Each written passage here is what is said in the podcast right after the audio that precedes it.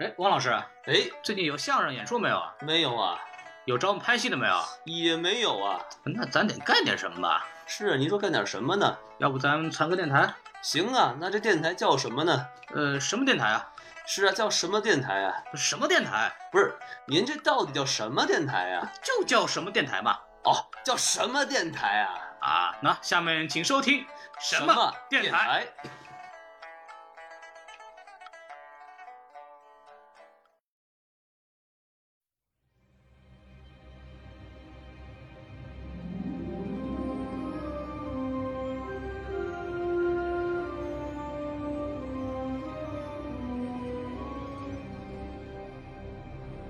男配这个角色就是真的是很讨大家喜欢，嗯我不知道各位直男怎么样，反正我作为一个呃可直可弯的女生，我是特别喜欢。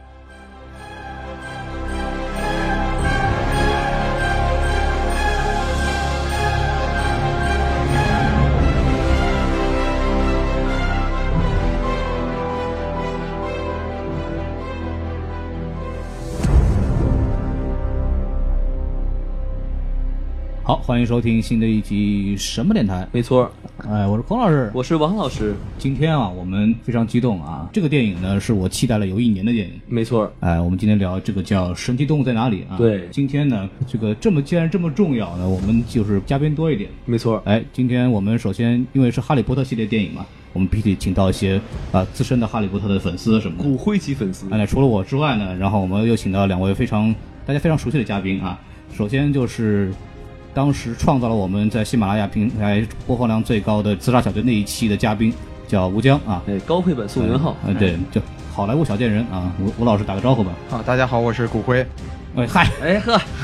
给您装盒里行不行？啊哎，我们我们可以把它散扬出去吧。哎对，挫骨扬灰了。哎您别这然样后。呃，还然后那个另外一个嘉宾呢，是大家魂牵梦绕，我们在粉丝群里边已经被人表白过 n 次的大豆老师，没错，嗯，大家好，我是骨黑。嗨，哎，这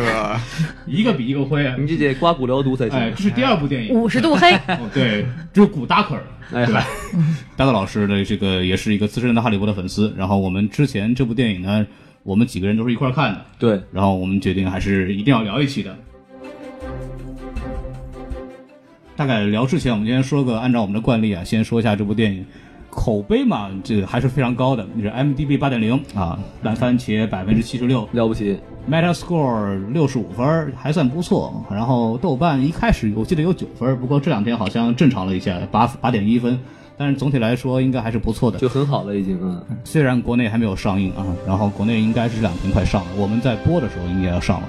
然后首周末票房七千五百万，嚯呃，全球二点一八亿，嚯嚯呃，这个票房其实还可以，但是这个票房它的好好处在于是，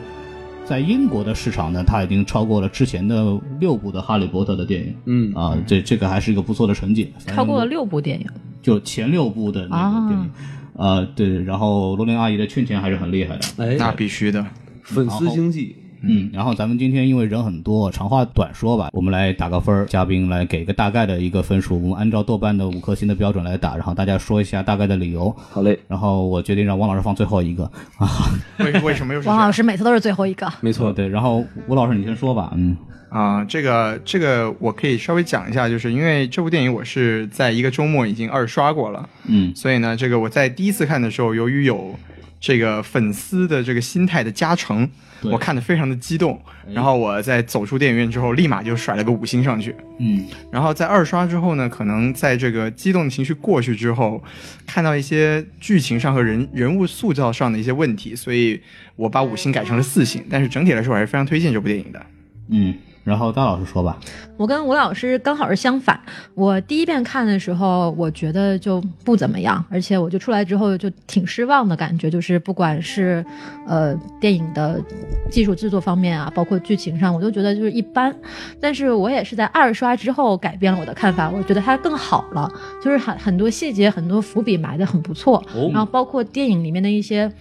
很有意思的场景设置，让我觉得就粉丝作为粉丝心态特别激动，可能也是因为我第二次看的时候比较放松，就没有说那么刻意去计较这个电影里面的一些细节，所以反而可能会更享嗯受一点。对，然后包括第二遍看的时候，我对配乐也是特别的欣赏。嚯，我都没印象了都。对对对，那个看第二来遍看来大老师是一个冷静的粉丝。你瞧瞧，大老师第二遍的时候，我跟他一块儿看的，因为然后就他就别的都没有说，就说配乐真的好极了，然后当时就把配乐给搜出来了。妙 极了，不要用这个这个包袱，他们听不懂好吗？但是这个音调也挺好玩的嘛。 对对，我我我要说的是，为什么我没有我没有空录节目了，是因为我终于把话剧给演完了，王老师也把网剧给拍完了，哎我也然后都这领个了盒饭了他们都闲的没事儿干了，所以决定录节目了。王老师的网红之路，然后那个我来说啊，这个首先给个分儿，我给四颗星啊。呃，因为我也是粉丝嘛，对吧？我当时看的时候也是抱着极高的期望，孔老师算重量级粉丝，啊，那开玩笑，特别重， 胖行吗？然后那个我在想的时候是，我是给这个电影的分数的期待值非常高，因为之前包括国内外的很多评论都是这个烂番茄百百分之一百，对，刚出来就是嗯对影评一人、度100%人评人评的时候是百分之百，就是口碑爆高。就太可怕了。我当时就还没怎么上呢，怎么就百分之一百了是吧？然后就跟着他们一块儿看嘛，然后一看完以后就觉得，呃，第一反应是没有任何激动的感觉，嗯，对，然后然后就是跟吴老师说的一样，人物上我觉得有一些塑造上我觉得有些问题，但是 anyway 作为一个粉丝，我还是很推荐这部电影的，所以给个四分是非常好的。然后我们接下来进行下一个环节啊。哎，哎孔王老师我给呢忘了，啊，哎，哦，对，王老师， 我都不让，我都不敢让你说，因为每次说出来的都非常的让人崩溃。这来次你继续说吧，很认真，很认真，啊你给说说啊就是这个豆瓣满分是五分对吧？哎，对对对，所以我给幺零零，哎呦，嚯，是又是一百分啊嘛？没有，这是二进制，嗯其实是四分儿。暴露了王老师的工作属性。 哎，就是嗯王老师是个码农啊，对对出去，不许歧视我们码农。这里不欢迎印度人。哎嗨，嗨， 不欢迎理科生，嗯，就对，是就是为为什么给这个分数呢？就是其实一开始看挺好的，因为里面有好多很神奇的动物。哎，然后我就觉得真的很佩服，就是脑洞很大，然后创意很不错。嗯但是我唯一不满的你说说，就是女主角上太像贾玲儿了。哎呀 一看他们就出戏呀、 这是《神奇动物去哪儿》还是《欢乐喜剧人》啊？这根本就不知王道。老师，就是可能码农的这个工作性质呢，第一让你的脑子变成二进制了，第二让你眼神不太 好。我反正没看出来啊。但是不得不说，女主的胸确实挺平的哎，对对对，所以你们是在黑贾玲吗？啊。贾玲的胸不平，嗯 她脸很大，反正安一位吧。哎对，咱们一会儿再说啊。对对对 王，老师，你等一会儿啊。嗯，可能国内大家很多还没有时间看这个部电影，我要讲一下大概它的背景是什么样子的。好，它的主角呢叫纽特·斯卡曼德，这个人是谁呢？这个人是在《哈利波特》的系列里边的一本书叫《神奇动物在哪里》，这个是神奇动物保护课的一个教科书。然后这个他是这本书的作者，就是真实存在在《哈利波特》里面的一本书。对对，这个是也是真实存在在我们世界的一本书，因为他们确实在真实也给出版过。哦罗琳他是做过的，但是以他的这个角，以他的这个身份来写的这一系列的故事呢，就是讲这么一个人的这个故事。然后这个电影的呃大概的走向呢，就是他作为一个霍格沃茨的一个肄业生被学校赶出去，因为伤害了什么什么人。嗨因为他要写这本书嘛，所以他就全世界游历，然后来到哦美国大陆，然后就发生了一系列的事情。因为他的箱子里的一堆神奇动物跑出去了。然后就发生了各种各样的问题，然后又引发了巫师和这个人类之间的一个一触即发的大战。好嘛啊大概就这么一个故事。结束呢，就是他们抓住了一个大反派，这大反派是谁？我们等会儿再说。哎，对，大概就是这么样一个事情啊。这个呃，孔老师说的有一点点不准确，就是他不能说是他触发了这个巫师和人类的大战，而是说他来到美国的时候，美国的这个巫师和人类的社会本来就非常的紧张，嗯然后他的这个生物的走失算是加剧了这么一个状况。就是让普通人就是在电影里面被称为麻鸡啊，就大家比较熟悉，原来哈利波特世界里面叫麻瓜，然后在北美他们叫麻鸡，就是让这些麻鸡发现了这些非正常生物，应该就说魔法生物的存在，所以说就是相当于是暴露了这个巫师的社会，所以说才引发了这一系列的矛盾跟问题。嗯，就就是是压死骆驼的最后一根稻草。没哎，对啊，之前在在十七世纪的时候，有一个国际巫师保密法，就是规定了世界各地的这个魔法政府呢，它有一个统一的义务，就是要隐藏所有的巫师世界和他们的那神神奇动物。哎，对，其实这个背景还有一个，因为它发生这个故事发生在一九二六年，就是一九二几年这个时候呢，正好是美国的经济大发展的时候。哦然后又是各项科技发展的时候，大家我们看电影看到有什么钢筋大楼啊那些东西，都是美现代美国社会的一个体现。对，因为不断的有新科技出来，然后那个时候人对科技的迷信是非常非常厉害的，嗯哼，正好又加剧了这个他们对巫术的这种敌意和他的这种不理解，哦，这也是有一个。所以说我信奉科学，哎，对，然后就大概是这样一个故事，大家都看完了嘛。然后吴老师也说了，他对这个情节有很多疑问，包括王老师其实作为一个非哈利波特的这个粉丝，其实他很多东西他跟我们交流他是看不懂的。然后对王老师，你可以说说你看不懂的地方，然后我们就可以假装回答你一下。嗨，那我就别问了。不会，我们可以编嘛，对吧？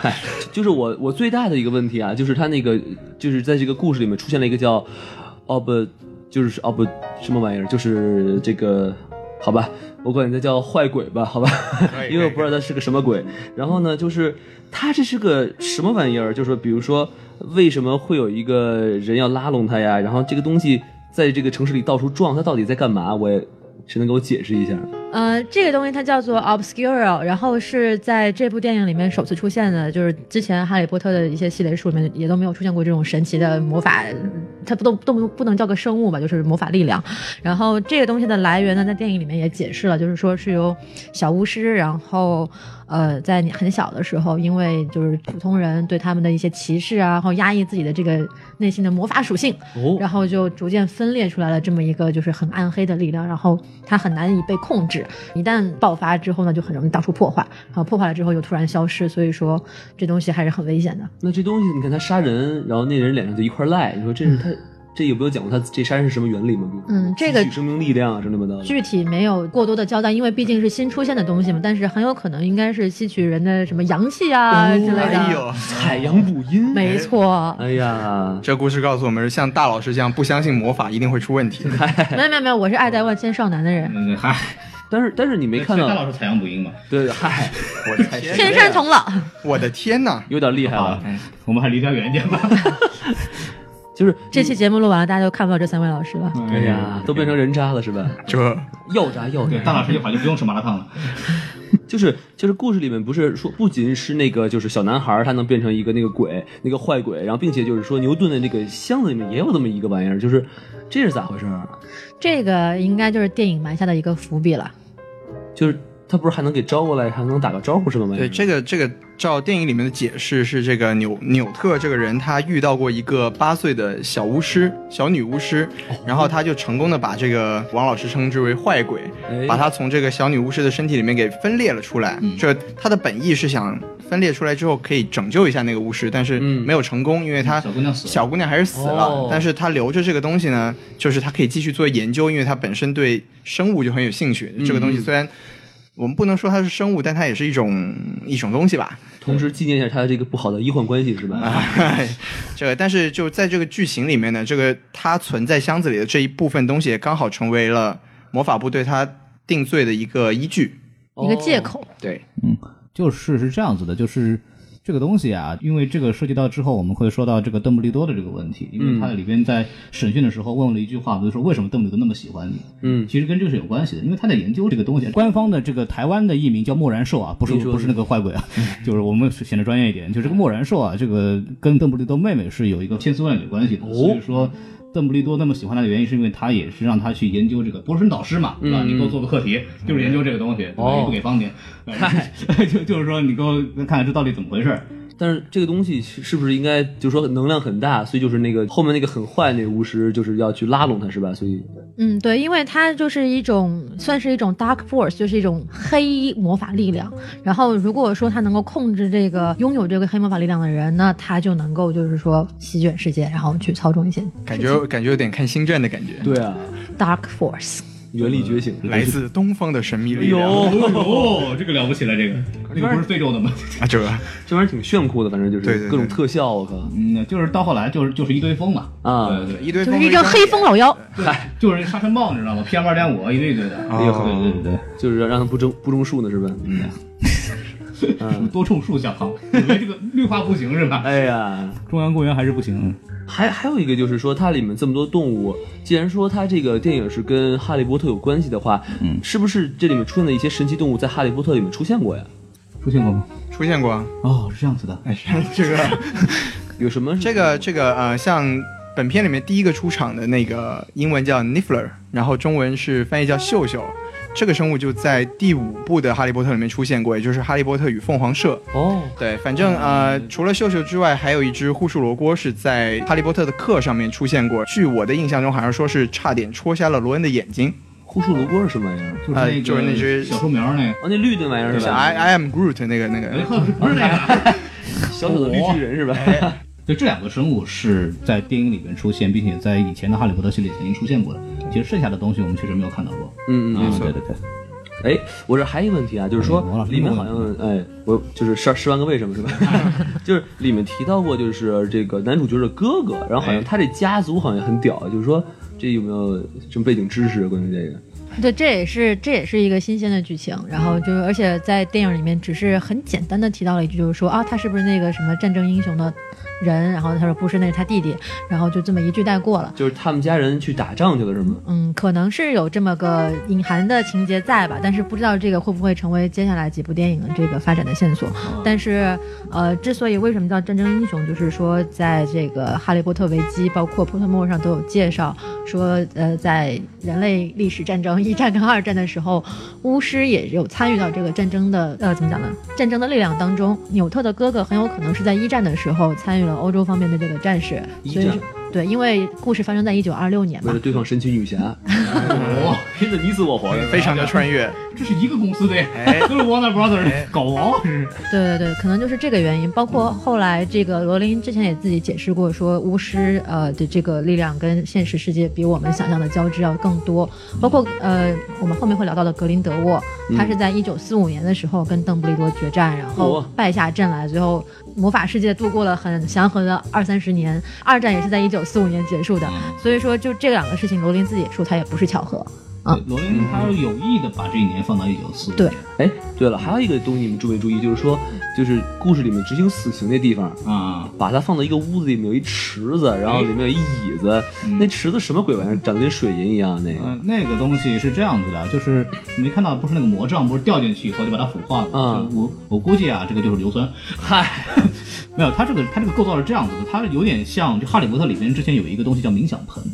啊对，冥想盆是什么东西呢？就是它是一个盆儿脸盆儿啊，啊啊啊！放了什么东西你也不知道，可能是水银或者别的。然后你把那那，你用通过咒语呢，把你的一段记忆放到里面，把那个记忆挑到这个盆儿里头，然后你它会在那边飘。不是把你的脑袋埋进去，你听我讲完，他把脑袋脑袋埋进去以后，就会看到各种啊这种美好的记忆啊，或者不好的记忆，反正 anyway 你想取什么取什么吧。是然后它这个东西就是这样子的，它这个原理是这样的，就是说你进你坐到椅子上，把你一挑进去，然后你就看到你那块美好的记忆，然后在你陶醉其中的时候，突然那个水把你包住，然后你把它化掉，你就死了。对对对，我问就是这水是什么玩意儿，它里面没有说是吧？我我觉得我的意思，下了毒的水银，对我的意思就是它里面可能跟冥想盆的很多的物质差不多，但是因为就是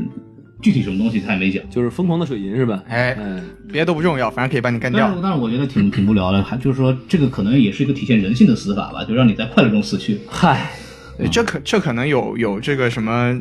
安乐死的这一点影射在里头，因为嗯你像《哈利波特》的系列里面，基本上死人的主要就是靠那个阿瓦达索命，对没有别的死亡方式。然后这个对我们这些老粉儿来说，算是算是一种新鲜的死亡方式吧就。是太突然了，你知道我吗？我就想着这么那么多事儿，直接弄死算了，对吧？对啊，但阿瓦达索命毕竟是黑魔法，他们作为这个北美巫师国会的这么个人，应该是不能随便使用黑魔黑魔法处嗯死变形是人吧的。？小刀一拉，对不对？没有那个神风归影也可以的，啊，钻心弯骨，嗯，钻心啊，钻心弯骨像话，那哎嗯所也以是说黑这魔法行个吗？魔魔法魔法界也是这么的伪善，对哎呀就魔法界也是有基本法的， 哎，你知道吧？有道理。对，那是有基本法的，就是这嗯种不可饶恕之后不能随便用啊。嗯，成。哎，那我再问最后一个问题哎，，你给说说，就是他们最后打打架的时候，他们拉那保鲜膜什么鬼啊？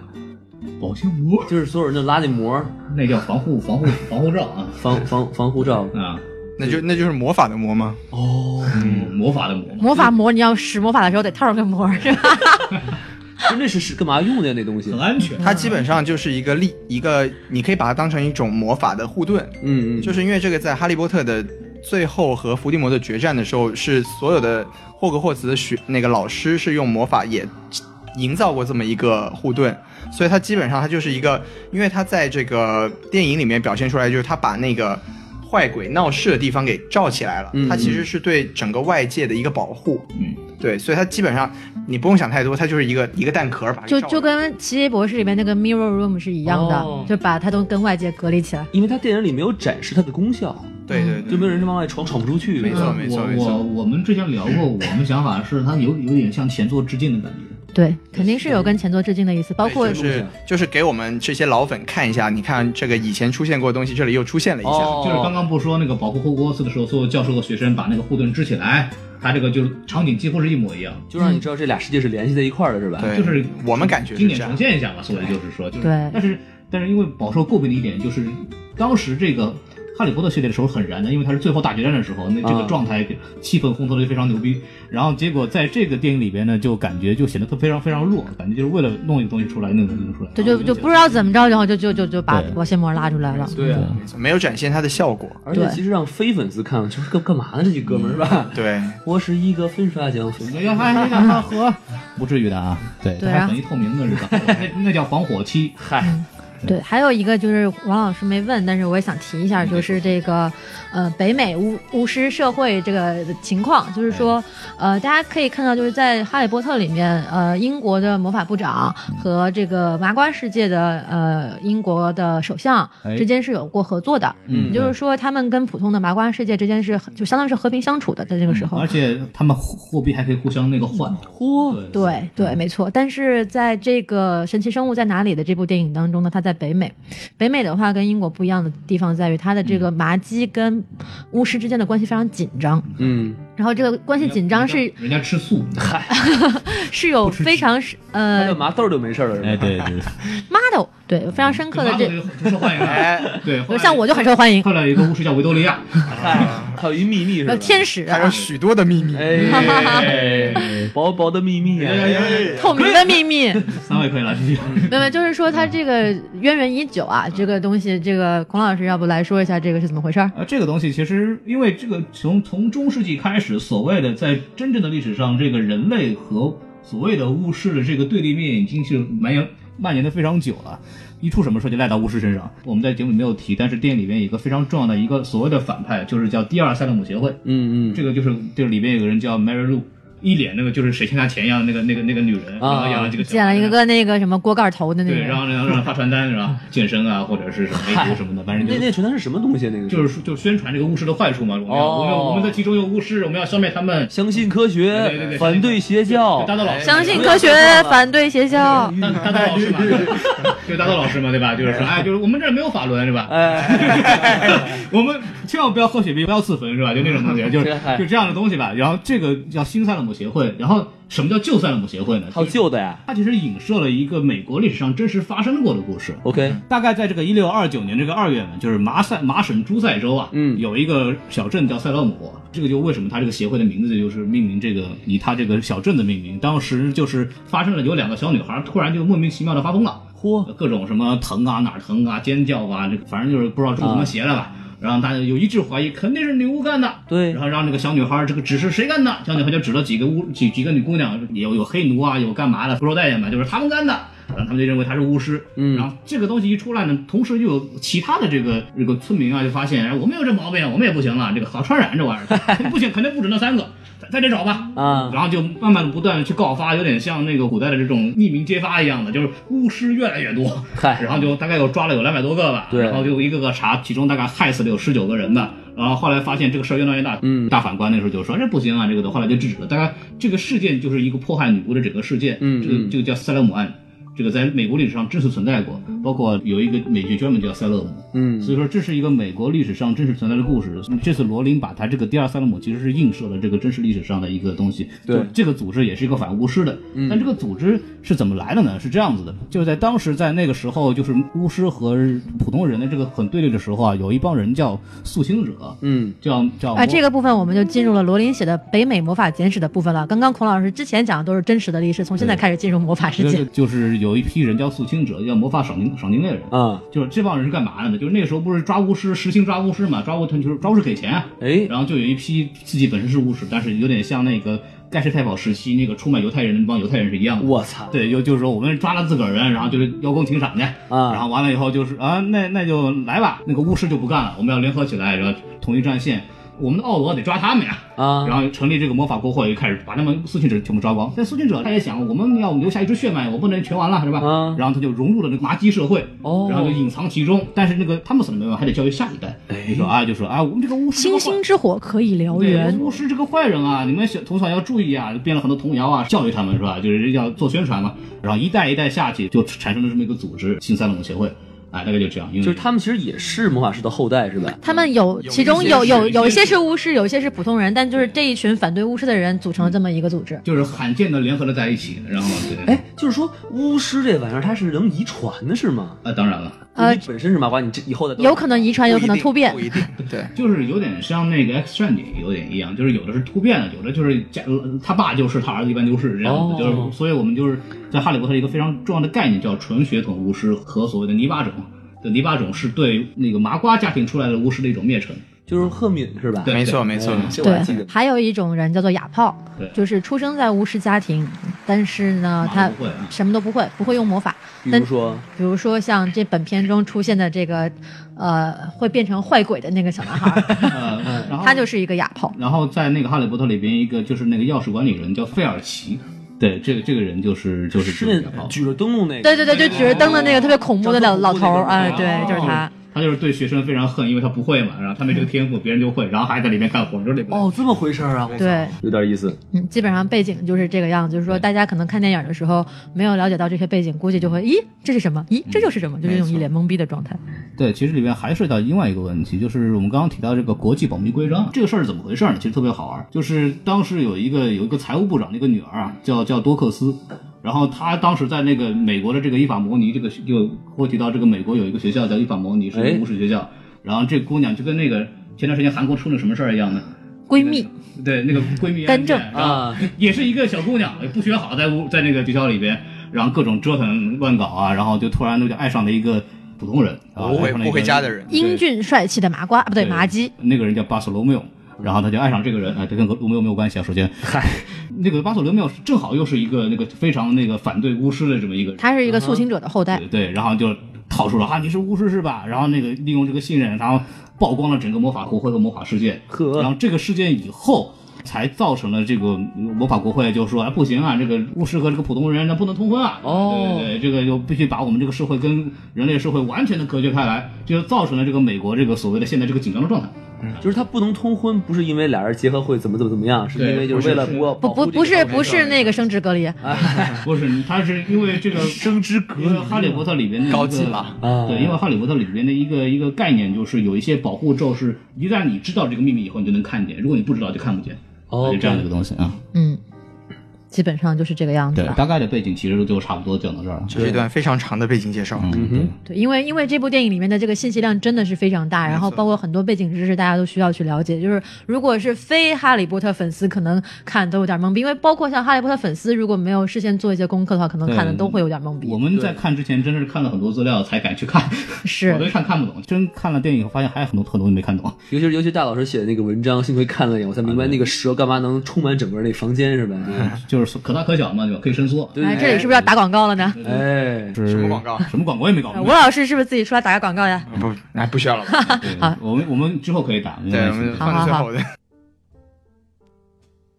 刚刚因为讲了一下大概这个背后的这个背景知识啊，听到这儿之后，然后我们会有剧透，所以大佬如果大家没有去看电影的时候，这个时候就可以把它关掉了。对，然 后之欢迎看完电影之后再先回把它来存听下来听完。哎，对对，然因为后后面的故事更精彩。对对对，然后我们接下来就真正要讲这个电影本身的故事了。大老师，你要不您先说吧，我说什么呀？您您对这个故事有什么评价啊或者什么样？哦，故事整个故事还是非常精彩的，包嗯括我觉得故事的起承转合都还是很有罗琳的特色，因为这个本片儿是罗琳第一次尝试写电影剧本嘛。嗯，对，所以说，不可磨灭的还是带有他很多个人的印记，比如嗯说像这个反派，我在第一次看完就跟孔老师说，说反派一共出现了三个反派，哎，第一个反派呢是这个 Mary Law，就是那个第二塞勒姆协会的会长，嗯，是一个看上去很很很机车的女人对。然后第二个反派呢，机哎车， 很机车，很用龟 毛台，湾话都出来了，什么叫很机车，很龟毛啦。对，他是原住民嘛，没有办是法啊，原住民，哎原住民的语言能力比我们要强一点就是对点。没很错机车啊就是很难讲，就是很机车，很龟毛啦，就对这个人，对对，对没错，是啊是啊是。哎呦，可以了，可以了，可以了，什么我都有高地爷啊！哎，然所有的现在也来，然后，然后，然后呢？第二个反派就是他这个杨子，也是一个很机车、很龟毛的男人。嗯然后就是他会变成那一团黑乎乎的坏坏鬼，鬼，闪闪电啊其实就闪电侠，就是闪电侠。对，嗯没错他。最后真的变成了一团黑色的闪电。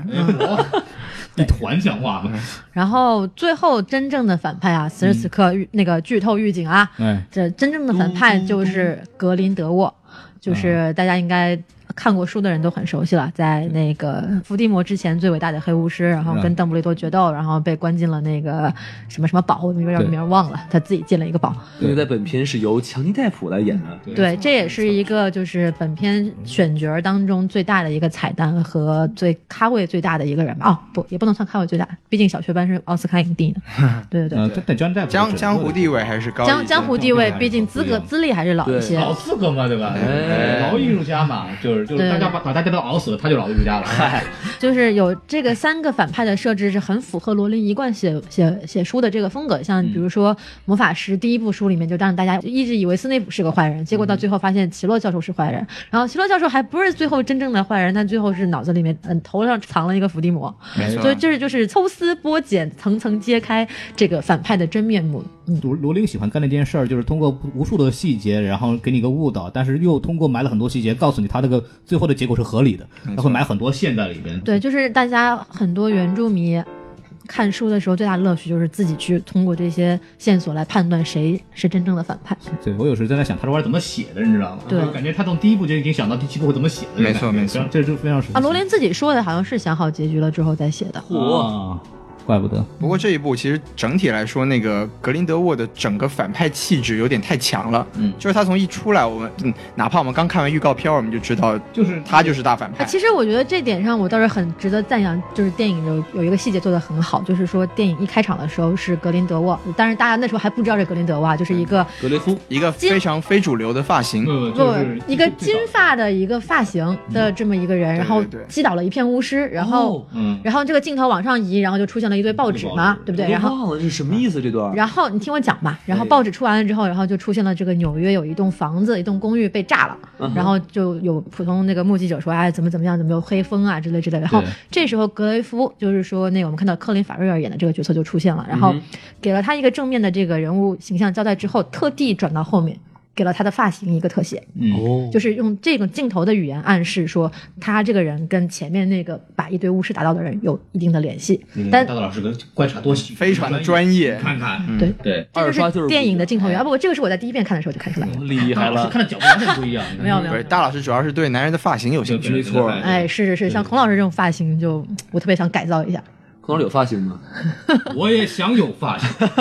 孔老师有发嗯吗？嗯发如。雪，大大老师虽然歧视我，但是我不能生气。我没有歧视啊你，我就是老师想嗯没有骑着你， 没有，哎哎这这段这段换换换。好，我讲完了发关于发型的故事，我们就讲到这里。发型的故事非常好，非常好。对，什么叫发型的故事？就是说那个开头那个金发小伙子就是这个坏人，对，因为其实因为其实在这个电影的那是小伙子啊，其实在在这个电影的最后，是我们看那个呃纽特施了一个法，然后格雷夫就又变回了德普的脸。哦这个时候你会看到，就是一个本身一个非常非常专业的一个一个。魔法部长的一个一个发型，突然就变成一个农业重金属的一个发型，对，就是你你这个时候你就可以，你如果还记得这个电影的第一个画面的话，你就可以想得起来，它是对应着最早的时候那个格林德沃就已经出现过对了，，而且他也是拍后脑勺。对，哦对没错对没错对然后我们基本上看到那个后脑勺就基本上是他了。对。对，但是就是说这个片子就是一开始它也是一个非常经典的，就是所谓的里边最牛逼的正面人物反而就是个坏人，就是里因为之前的格林德沃他在电影里边是以这个首席奥罗的身份出场的，没错，安全部长奥罗，美奥罗这个美国魔法国会安全部。这长个应该可以跟这不个呃，王老师解释一比下。较奥罗。奥没有，因为王老师不知道奥罗是什么东对西。奥罗就是在这个魔法世界里面专门进行警察工作的这么这么一个职位，哦就称为奥罗。所以像这个格雷夫在电影里面，就是他是美国的安全部的部长，嗯所以他就是奥罗中的奥罗，最牛逼的奥嗯罗。对，美国安全部部长不是仅仅魔法协会的是吗？没有美国这个美国魔法国会安魔法全部国部会长安。全部的部长，哎对。非常安全，对，还有布呢啊，哎哎，跟杜蕾斯一样，那画的非常好，嗯，冈本比较好一点，比较薄一点啊。简直不敢想象你们平时都在做什么。哎，不知道啊对你比说一他下用什么？哎，哎还，嗯，所以吴老师你用什么？不是，不挨着，啊对吧？特洛伊这是什么，的特洛伊，我们都是特洛伊人，哎呦，哎，大老师您这个也很懂啊，那是，毕竟是抽人。哎嗨，我们聊点什么东西？两性健康， 哎，对对对，嗯哈利波特与两性健康。啊天地玄黄，宇宙洪荒，哎呦天哪，男女关系、生殖健康。一看当初大佬就是课代表，哎哎，对，大老师自己使过，先先来一首定场诗，这火那是，说哪儿去了？哎，说到反派的事儿，这嗯个你是说说大佬没有大老师刚才还在认真的讲这个整个女皇的问题，整个整个主线剧情的问题，我们对可以让大老师先完成他的 这个。我的我的我的主线剧情任务是吧？对对对对，对对，对我刚刚说到哪儿了？说到三个反天派，天啊，三三个反派，对对对，就是这个。说回来哈，就是罗琳这个埋伏笔的功夫还是很很强大的，包括就是在呃一些小的细节上插科打诨，然后一些很可爱的动作设计，大家在电影里都可以看得到。对，对，这是电影很好的地方。嗯但是电影不好的地方呢，我觉得也是挺明显的，就是说可能。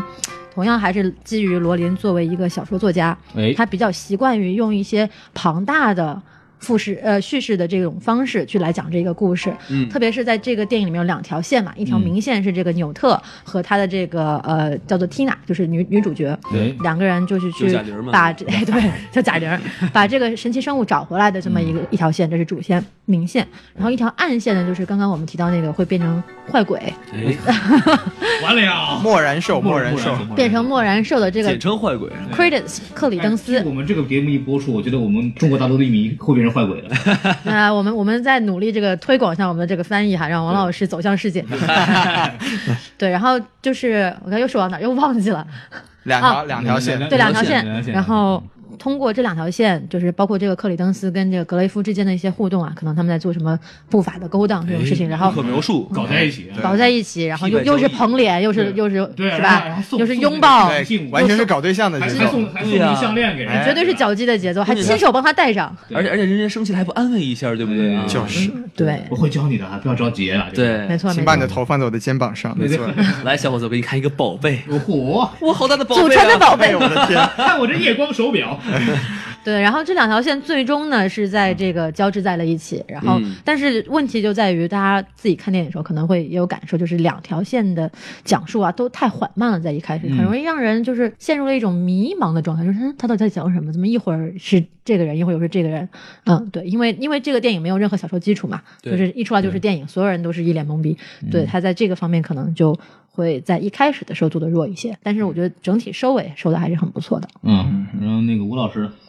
嗯，就是大大老师讲的比较专业啊，就我我自己只是从个人观感上来说，我觉得整个情节上，它整体的节奏上虽然还不错，但是它我觉得它有一个非常大的问题，就是它有一些角色的动机是交代不太清楚的。嗯你讲就讲，就比如说，嗯、这个我们都知道格雷夫他一直在拉拢那个坏鬼，但是如果 改不过来 了，真啊真的对是改不过来对，了没。事，我们就这么说吧。哎对就是，但是我们在不做任何背景的研究的情况下，我们是嗯不知道他为什么会去拉拢他，没错我们也不知道这个坏鬼为什么要去接受他的拉拢，嗯就是这个人物关系是非常的迷茫的，非常其的实迷惑。其实这个对在电影里面有一些交代的哟，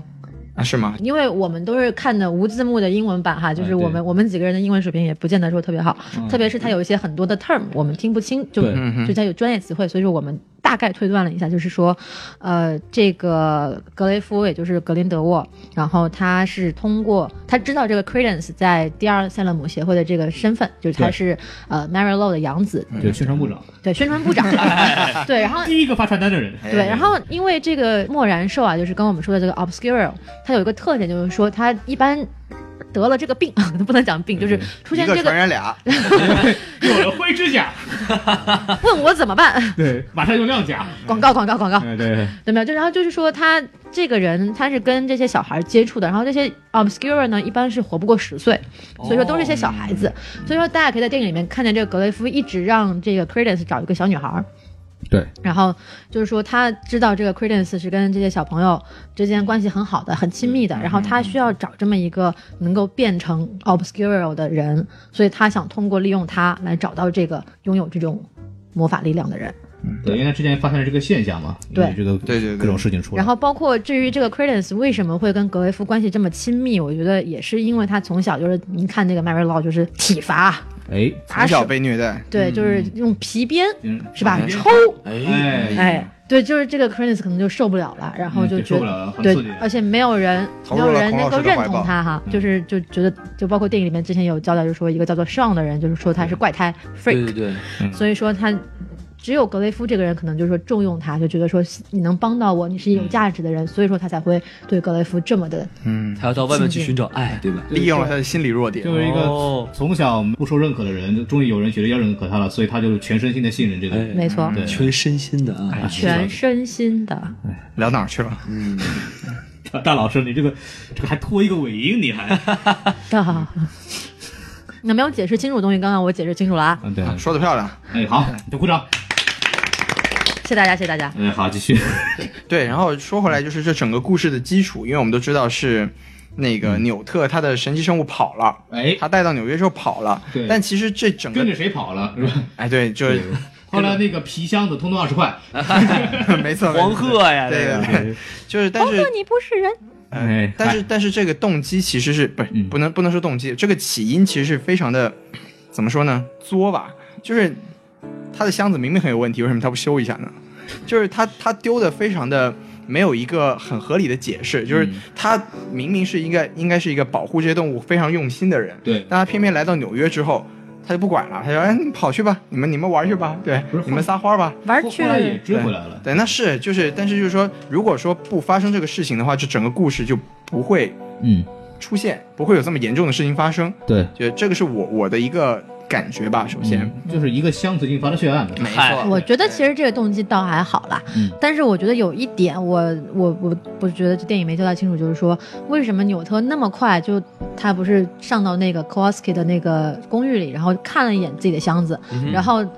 他就说我只丢了三个魔法神兽，整个箱子里是非常非常多的各种各样的神奇生物，对，但是他就瞄了一眼，然后就啊我就丢了三个，然后不止三个吧？呃应该是丢了五个，嗯，他最后是找回来了四个，对然后但他还有一只那个小蜜蜂一样的东西对对对一直在外头飞。那个是比利威格虫比利威格虫，对，请大家阅读我写的这专个业文章。嗯哼，对，所以说我就觉得这个是电影里面交代的不是很清楚的地方。对，这个在那个地方其实也是可以解释，因为他他是一个他有一个时间空白对，就是他上去找那个 Kowalski，就是那个、啊那个那个那个麻鸡然后和 Tina 上来找他，这里面是一对是有一段时间差的，有一段空场。对，是有一段时间是是差的，就是我们可以这么去理解，就是他是是对他的生物如数家珍，嗯除了小蜜蜂实在是太小了，他没有记住，对其他的他基本上都记住了他。基本上他点名了，可能就是哎，没错，造哎，造没错，造没是错吧，对对哎对报数是吧？一二三四五。啊，是这个样子。对，其实我觉得你要说漏洞的话，我觉得有一块让我其实挺不舒服的，就是他们到了那个酒馆里头，嗯，然后呢，他们跟一个一个小精灵还是什么聊着聊着聊着，哎是吧？没错突然警察来那了，个是妖精对，对啊，对。妖精，警察来了，然后呱呱呱呱呱，所有人都被抓走了，就他俩，就他们自己跑了，我觉得特别奇怪这块儿。对，其实这个当时我看我也主是角一，光环。对我也是一直没有理解为什么来了这么多警察，偏偏就让他们四个全跑了。对啊而且他们还有一个是不会魔法的人，对对对，就就主角光环吧，就能说北是。北美奥罗太脓包 了，是吧？凤眼还穆迪来就完了。对对对，然后就除了故事上的漏洞吧，可能还有一些伏笔，这个东西我们之后会聊。哎，嗯。既然聊到故事，我们再聊聊这个人物评价。然后就是我们看完以后，其实印象最深的角色是是，是 Kowalski，贾玲儿，啊，不是那个， 您就记得贾玲 儿是吧？我我我也觉得是这个 cos，还是去看《欢乐喜剧人》 吧。对哎对对，我也觉得是这胖子其实是给人印象最深的，就是演的确实不错。那个 Jacob，对，嗯 Jacob，贾克其实伯其实不得不说，这个这个麻鸡这个角色确实是非常的出彩。嗯，但是其实个人来说，还是挺喜欢那个贾玲的妹妹的，啊 哦，叫做 Queenie，对，她叫 Queenie 嘛。对，大家都听见她里面其实她里面其实有一句有一句非常鸡贼的对白，就是她跟那个 J，因为她是她会读心术嘛，她看着 Jacob，她就说。不用担心，你现在想的事情是每一个看到我的男人都在想的事情。对，这句话非常鸡贼的，就是可以也可以表现出他这个人到底是魅力是有多么的，嗯，就而且他在后面在他们出逃的时候，还有用自己的女性魅力去去诱惑了一下里面的一个工作人员这么一个桥段，所以对就作为一个直男，我觉得我对他印象还是非常深的。哎，毕竟肤白貌美，眼好，对对对，错胸大腿长，错，还会煮饭。哎，哎，简直是必杀就。是胸太平啊了。 女主角我觉得就是除了长相之外，她是整个人设都非常的不讨喜，因为她其实她其实在整个电影里面，她一直在不做好事儿对，她一直在一直在坑别人。帮倒忙，对他一直在坑别人，这个是非常简单的一个事情。对，而且而且胸还很平，对吧？没错，没错，就知道这个没错，没错。哎，呃，一般来说是这样子的，就是他其实是扮演了一个典型的电影里面那个角色，就是卖萌然后冒失型的那种，啊哈但同时又不不萌，对他不萌啊，他反还在反复在犯错，然后又显得不可爱，你知道 然吗后？还很大义凛然的感觉对啊，你就是不对是吧？我就要告发你，是不是那种感就觉？也也不能，就他大义凛然，他也不是彻底的大义凛然。就比如说，你要是想想把那个纽特和 Jacob 告发的话，哼你早就应该去告发，你为什么要等人家去抓？先他告发了呀，不主席不听他的呀不。就之后嘛？嗯啊，对，之后他不是给人家做了可可，然后结果说哎他们我不是给人家做了可可，他们怎么还走了？嗯然后于是他们的内心就受到了一万点 暴击，决定我要去把他们给告发，再告发一次。嗯就是这个是整个人设是比较崩的，其实在这一点上来嗯说，我觉得，然后又不讨喜，又崩，又没有凶，所以就成为了四个主角里面应该算是最失败的一个角色了。我所以说我我他其实还好，我觉得这个女主角，我觉得我看着还挺挺挺挺舒是服吗的，对，觉得她挺可爱的，哦，嗯，嗯，所以他要卖萌的话，比如说他当那个把牛 Newton 他们给卖了之后，他说：“哎呀，人家不是故意的 呢。是吧哎，王老师的卖萌这件事情果然是驾轻就熟。对然后我我个人其实印象比较深的是那个部长，因为因为科林我法瑞尔，对，不是部长，不是说错了，是那个主席 OK 啊，不对，是那个总统吧？对，就 president， President 对，皮克然利后，因为我觉得这个人应该很牛逼，但是他的剧里面完全没有体现出来。错哎，也是我在我在想，他以后会有一个非常非常重的角色。然后我跟大老师那时候聊，可能到后来会黑化。这个这个角色特别牛逼啊！这个角色首先他是被那个那个叫什么学校？伊法摩尼被那个伊法四个摩学尼学院，嗯，同同时录取的，嗯对。然后这个人呢，然后用的那个魔杖呢，然后我忘了具体怎么回事啊，就是说那个魔杖对就是黑魔法有很强大的这个叫什么叫对对黑那个词怎么说来着？视视之如命之类的这种感觉。就那个非魔常喜杖，欢，是吧那个魔杖，你看我那么直白，说真好，给非说常喜欢给黑啊吴魔法老师鼓掌。那个魔杖啊，就是非常 火。对黑魔法非常喜欢， 怎么样？说的好，那个魔杖很适合黑魔法的施用。哎，对，这而且他也非常喜欢。咱这词汇太惨了，毫不下，逃不了了，这玩意儿坏。鬼、坏巫师非常喜欢。书读的太少了。但其实他也是一个非常典型的一个，就是所谓的最强的这种正魔法师，同时是亦正亦邪的。我就联想到了这个温度大师， 啊，就是在《星战》里面的温度大师，他的那个用的那个剑士也是强烈的借鉴了黑色原力的这个风格的。嗯，像《奇异博士》里面的那个古古一一法法师师也是吗？对，对，所以我觉得我他以后可能会有比较大的戏份，但是我就第一步就是把这个人交代出来后，完全把他演的太脑残了，我觉哎对得对对，没什么用感觉。对，但他这个电影是很很神奇啊，就是女配角比女主角长得好看，这个很神奇。 但我觉得严格来说，这个应该是你也不能说女配长得比女主好看吧？哎，这个不重要，我们这这个我们忽略这个话题。但但是女配比女主胸大，这是肯定对，的。嗨，这个是客观存在的。哎但是人设也是因为本来奎尼的这个人设就是一个比较相对啊、哎骚气一点，骚气一点的这种的嗯要女性，展然后现女性魅力的一个对，包括就是他们刚刚把这个纽特跟 Kowalski 带回家来的时候，他第一句台词就是啊，你带男人回来了。嗯哦，觉得 这个 Queenie 更像王老师，那个女主更像孔老师，什么哎，说的对，从脸的大小来说，确实是。身高来说啊，算了，不不如我们来好好聊一下男男配吧。男配对男配这个角色就是真的是很讨大家喜欢。我不知道各位直男怎么样，反正我作为一个呃可直可弯的女生，我是特别喜欢。哎嗨，就是这个演喜剧演演的非常标准，对就是他在任何的情况下都做出了他的表情上的反馈，哎而且是一点都不过火，没错非常非常好，非常标准，这是我这是他演技的一个体现。嗯一个演员演技的体现取决于他在选择。他在什么情况下选择做出什么样的表情，对通过有多大的幅度，这是一个演员的好坏的一个非常重要的标准。而 k o w a s k i 这个角色在里边体现出来就是